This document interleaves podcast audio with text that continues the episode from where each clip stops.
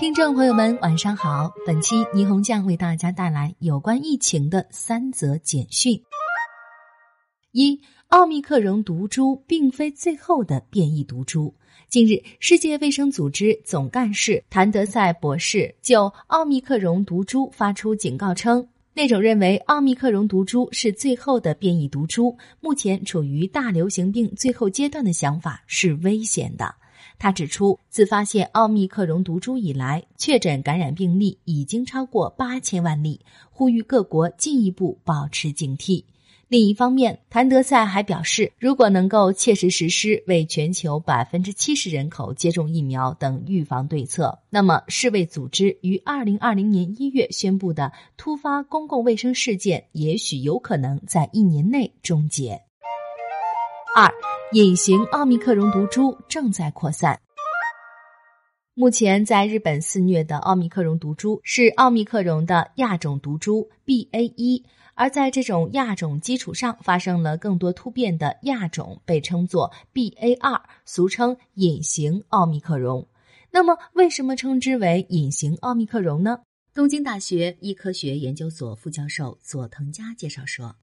所谓隐形，指的是它无法通过核酸检测加以辨别。尽管可以测出新冠病毒是否呈阳性，但如果不进行详细的基因分析，就无法判断到底是不是隐形奥密克戎毒株。据佐藤副教授介绍。隐形奥密克戎的特点在于其传染力是原始毒株的大约两倍，一方面难以辨别，另一方面传染力又很高，这就更容易在未能采取有针对性的恰当措施的情况下传播扩散。实际上，包括日本在内，已有四十多个国家发现了隐形奥密克戎毒株感染病例。日本厚生劳动省公布的信息显示，截至一月十九号，机场检疫部门发现的奥密克戎毒株感染病例中，百分之十点八是这种隐形毒株。以奥密克戎原始毒株感染人数呈减少趋势的丹麦为例。二零二一年原始毒株感染人数开始增多，现在处于减少趋势。而隐形奥密克戎毒株造成的感染人数从二零二一年十二月开始增加，并很快成为主流病毒，替代了原始毒株，可见其传染力之强。今后，这种隐形奥密克戎毒株也可能在日本进一步传播扩散。佐藤副教授指出，第六波疫情的持续时间可能会变长，也可能会出现由隐形奥密克戎毒株引发的第七波疫情。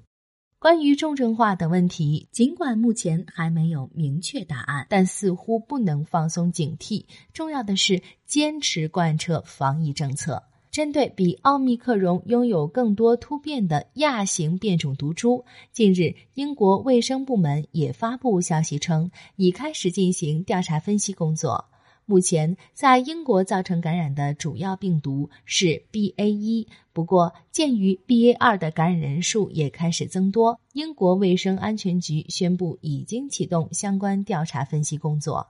从现阶段的分析结果来看，BA 二具有增殖速度高于奥密克戎原始毒株的特点。但专家表示，关于 BA 二是否比原始毒株更易造成重症化等具体问题，目前仍在进一步分析当中。三、日本人对疫情的不安感下降。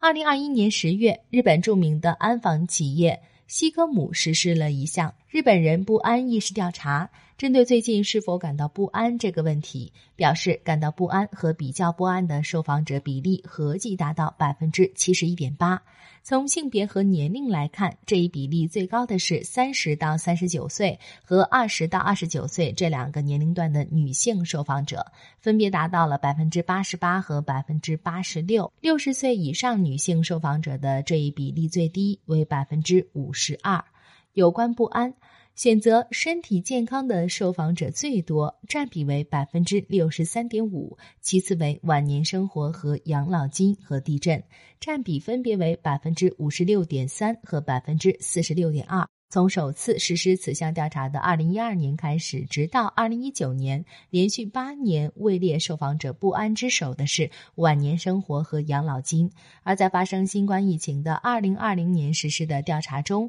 选择疫情扩散的受访者比例达到百分之六十一点七，占据了榜首。二零二一年的调查是在十月实施的，当时恰逢全面解除紧急状态宣言，所以对疫情扩散感到不安的受访者比例下降到了百分之三十八点四。